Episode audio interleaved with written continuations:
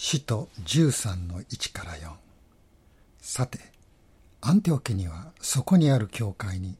バルナバニゲルと呼ばれるシメオンクレネ人ルキオ国主ヘロデの地兄弟マナエサウロなどという預言者や教師がいた。彼らが主を礼拝し断食をしていると精霊がバルナバとサウルを私のために性別して私が召した任務に就かせなさい。と言われた。そこで彼らは断食と祈りをして二人の上に手を置いてから送り出した。二人は精霊に使わされてセルキアに下りそこから船でキプロスに渡った。今日から使徒の働きの第3部に入ります。第1部は1章から7章。エルサレムでの伝道。第2部は8章から12章でユダヤ・サマリアでの伝道。それから13章から最後までが地の果てまでの伝道。今日の第13章は第3部地の果てまでの伝道の第一歩としてバルナバとサウロが最初の伝道旅行に出かけた。そのことが書かれています。今日は精霊の導きについて学ぶのですけれどもその前にバルナバとサウロがそこから使わされましたアンテオ家の教会について少し学んでおきたいと思います。アンテオクという町はエルサレムから直線で400マイル北にあります。かつてはシリアに属していましたけれども現在ではトルコに属しましてアンタキアという名前に変わっています。この町に教会ができたいきさつは使徒の11章の19から26に書かれています。アンテオキの教会にバルナバサウロという指導者のほかにもう3人の名前が挙がっています。シメオンとルキオとマナエン。でアンテオケ教会はさまざまな面で神様の祝福を受けていましたけれどもその中で最も大きな祝福はこのような素晴らしい指導者に恵まれたということです。皆さん物事を成し遂げるにはいくつかの M が必要だ。一つの M はマテリアル。物資ですね。それからもう一つはマニ。ーこれ両方とも M で始まります。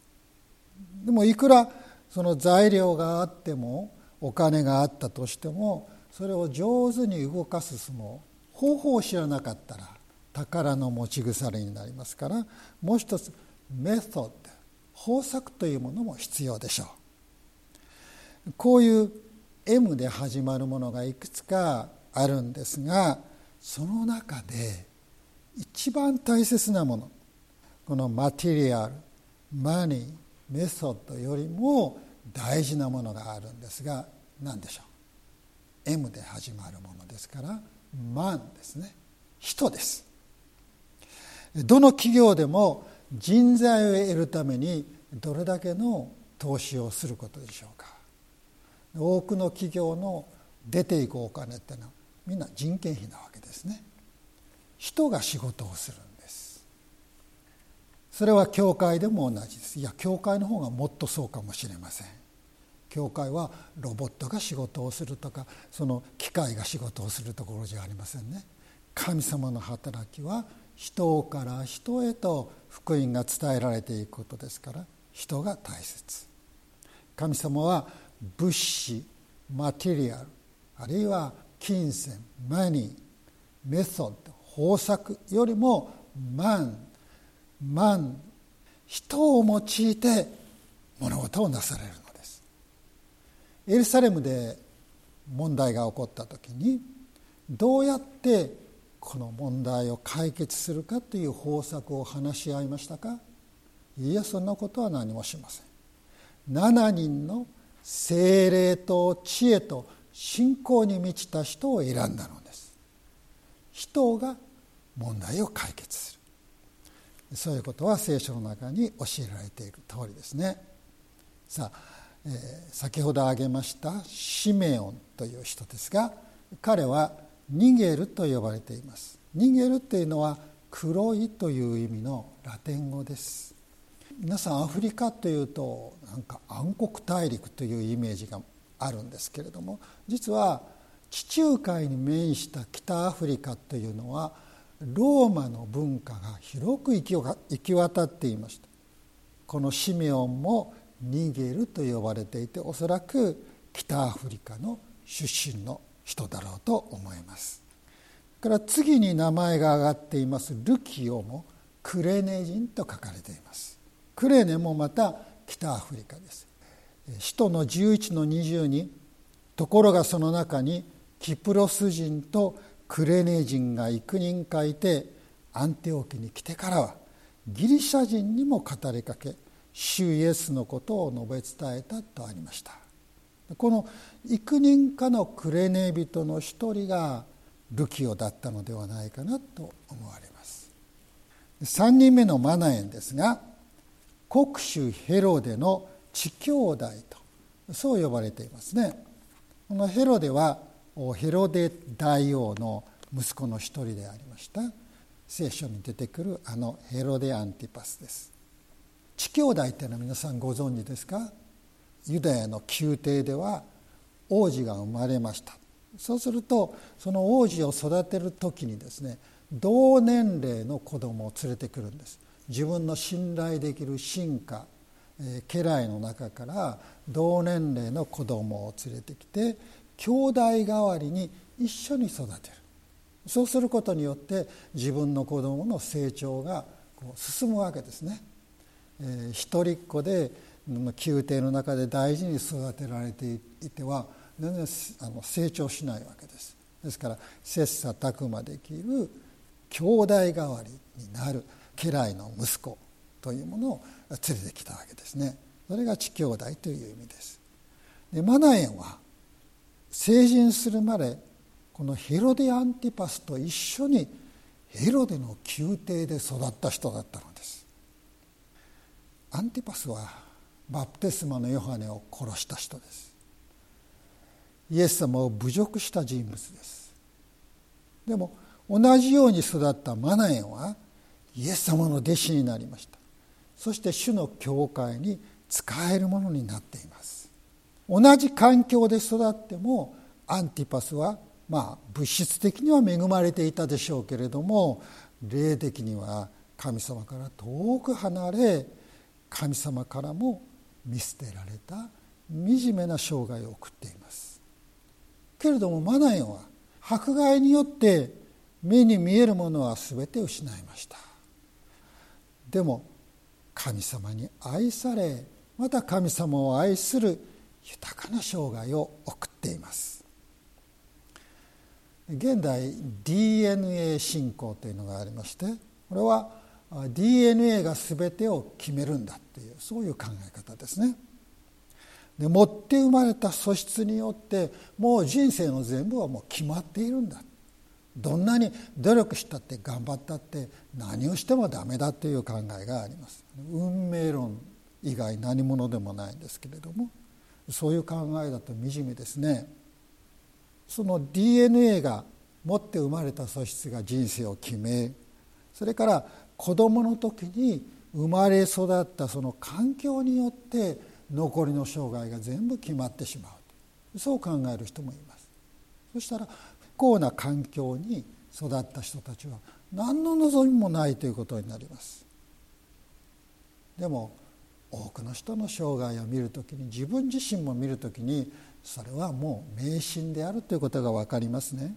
その人がどのような人生を送るか幸いな人生を送るか惨めな人生を送るかそれはその人が選ぶものによって決まるのです。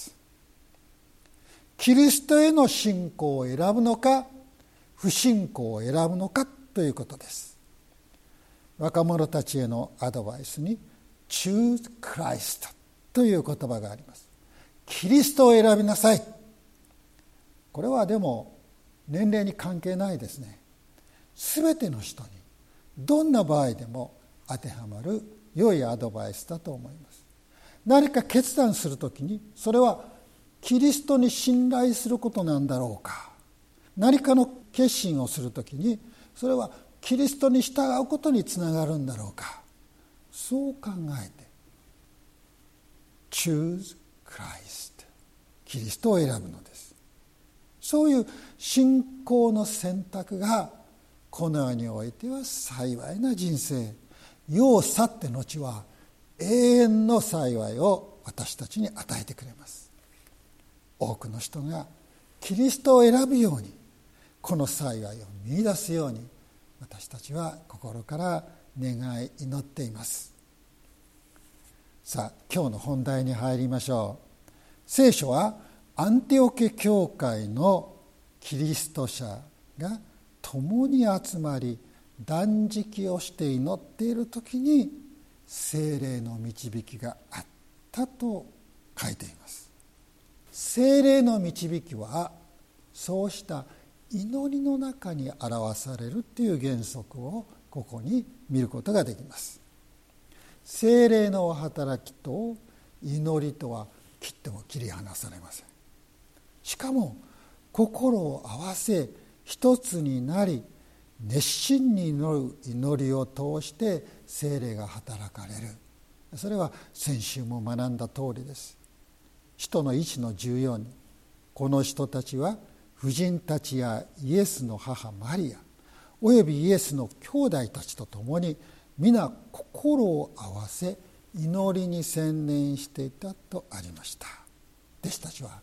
ペンテコステの日を迎えるまで9日の間祈りに専念しました。そして聖霊を受けたのです。使徒の4の24から31には人々が皆心を一つにして神に向かい声を上げて祈った。その結果一同が精霊に満たされ神の言葉を大胆に語り出す。そのように力づけられたわけですね。祈りが人々にイエス・キリストを証しする力を与えています。使徒の十章にはカイザリアにいたコルネリオに天使が現れましてペテロを招きなさいとそう告げました。それはこのコルネリオが祈っていた時でしたね。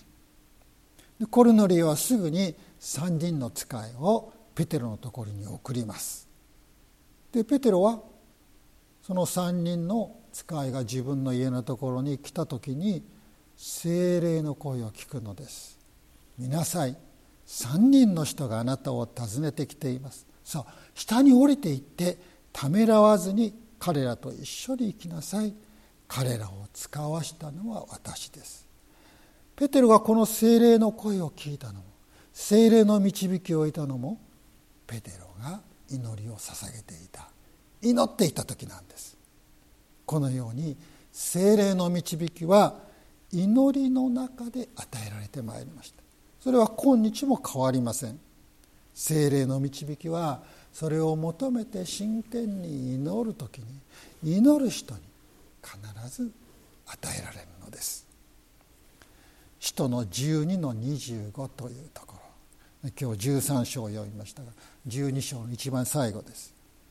任務を果たしたバルナバとサウロはマルコと呼ばれるヨハネを連れてエルサレムから帰ってきたとあります。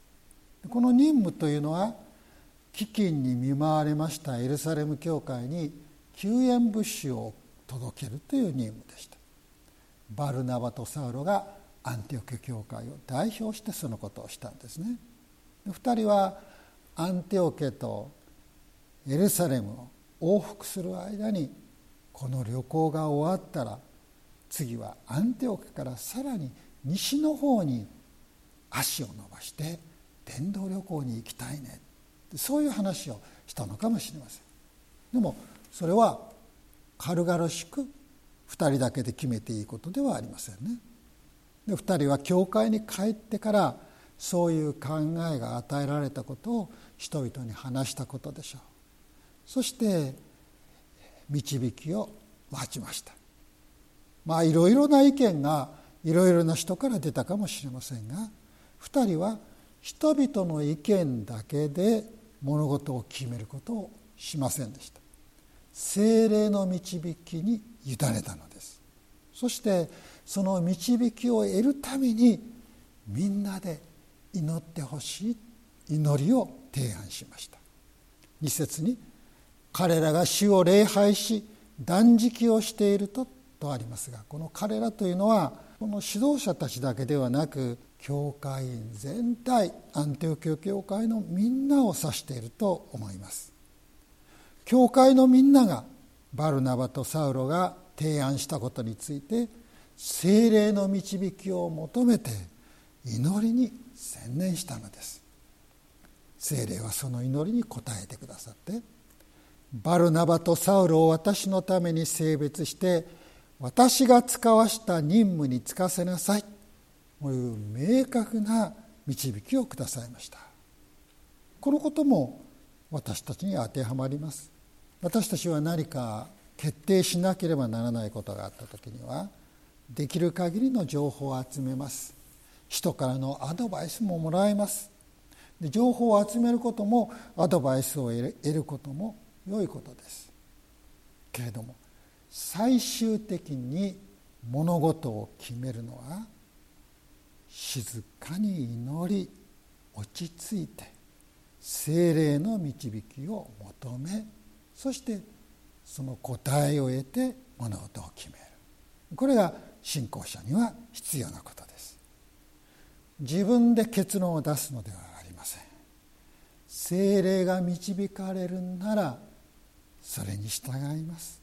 そういう謙虚な心で祈っていく時に信じる者にのうちにいてくださる精霊が確かな導きを私たちに与えてくださるのです。で精霊は祈りを通して導きを示してくださいますがもう一つ今朝覚えたいのは教会を通しても導きを明らかにしてくださるそれを確認してくださるということです。3節で彼らは2人を送り出したと書いてあります。4節では2人は精霊に使わせれてと書いてあります。バルナバ・サウロが使わされたの送り出されたのは教会でもありまた精霊でもある。精霊によって教会を通して派遣された使わされたと言っていいでしょうね。精霊と教会が一つになってその働きをしていらっしゃる。教会が精霊のエージェントとして用いられている。そんなことがここに書かれているわけです。で同じような表現が使徒の15章の28節にもあるんです。でそこには「精霊と私たちは次のぜひ必要なことのほかにはあなた方にその上どんな重荷も負わせないことを決めました。そういう表現があります。精霊と私たち。これは精霊と教会とが一つのものになる。教会が本当に精霊の導きに従って一つになるということでもありまた精霊が教会を用いて教会を通してその見業をなさるということでもあるのです。バルナバとサウロは教会は精霊なしには成り立たないということを知っておりました。同時に精霊が教会を用いてくださる教会を通して働かれるのだということも知っていました。それで自分たちに与えられた伝道旅行のビジョンを教会に図ったわけです。2人とも精霊に満たされた人物キリストの使徒として立てられていましたから。だから2人で決めようもうこれ決めちゃってやりましょう。できたかもしれませんがでも2人は自分たちに示されたことが絶対なんだ。そんなふうには言いませんでした。この伝道旅行が精霊の導きによるんだということには確信を持っていたかもしれませんけれども2人は自分たちのうちに働かれる精霊は同時に他の信仰者のうちにも住んでおられるお方ですから精霊の宮である教会を通して精霊の導きを確かなものにしようとした。そしてそれに従おうとしたのです。私たちもまた同じようにしたいと思いますね。私たちが精霊の導きだと感じて物事をやろうとする。そのことがあったとしても教会に諮る時に「いやそれはちょっとね」っていうふうに言われることがありますね。でそんな時に教会の指導者を恨んだりとかですね、そういうことがないとも限りませんがでもその背後に精霊が導いておられることを知ってください。全てのことには時があるんです。それが良いことであったとしても御心にかなうものであったとしても今はその時ではなく他のことが優先されなければならないという場合もあるわけです。精霊の導きそれが自分の願いとあるいは自分の確信といつでも一致するとは限りません。精霊は私たち一人一人のことを心にかけてくださると同時に教会全体のことも常に考慮していらっしゃいますから私たちも精霊の導きを確かめるために教会全体を見るという神様の大きな働きを見るというそういう信仰の目も必要だと思うのです。精霊の導きはそれが確かなものであれば同じ精霊を宿している他の兄弟姉妹信仰者たちにも同じように示されるはずです。私たち一人一人は精霊の宮ですが同時に教会は全体として精霊を宿すところ精霊の働かれる精霊の宮です。ですから一人一人のクリスチャンが精霊の導きを求めて祈ると同時に共に信仰の仲間にも祈ってもらってそして精霊の導きを確かなものにしていく。これが必要になってくるわけです。そうするならば私たちは精霊の導きというものをただ主観的にだけでなくて客観的にも確かめることができて間違いのない歩みをすることができるとそう思います。で今日は精霊の導きと聖書について話すことはできませんでしたけれども聖書の本来の著者は精霊なんですから精霊が聖書に矛盾する導きをなさることはありません。ある人は私は精霊に導かれたと言ってとんでもないことを言う人がいるんですけれどもそれはありえないことですそれは精霊に導かれたと思い込んでいるだけでその人自身のその思いでしかないのですね。何が精霊の導きであるかそれは御言葉によって聖書によって確かめなければいけません。けれども私たち一人一人が聖書の全部を知っているわけではありません。ある人はこの部分をよく知っているし別の人はこの部分をよく知っている。教会は2000年の歴史を通して多くの精霊に満たされた学者たちを生み出してきました。御言葉の知恵知識というものを蓄えてきました。そうしたものに私たちは教会での説教を聞くことあるいは一緒に聖書を学ぶバイブルスタディそれを通してこの神様が教会全体に2000年の間世界中の教会に与えてくださった素晴らしいものその霊的な資産を得ることができます。それに耳を傾け私たちは精霊の導きというものを正しく得ることができるわけですね。右に行くべきか左に行くべきかそういう決断は人生の中でそんなに何度もあるわけではありません。しかし信仰生活では毎日さまざまな場面で小さな決断というものが求められます。そうした時に精霊よ導いてください。そう絶えず祈り求め答えを得それに従うそのことをしていきましょう。そうした日々の決断が信仰によってなされていく時に大きな決断をしなければならない時に私たちは正しい決断に導かれるのです。祈りのうちに精霊の導きを聞きましょう。教会に助けられ聖書によってその導きを確認しましょう。そして平安のうちに歩み幸いな人生へと導かれてまいりたいと心から願います。祈りましょう。信じる者を精霊によって導いてくださる神様あなたは私たちが精霊の導きを間違えずに受け取ることができるため祈ることを教え教会を備え御言葉を与えてくださいました。日々の信仰の歩みにおいて精霊の導きを祈り求めそれに従うことができますよう助けてください。イエス・キリストのお名前で祈ります。アーメン。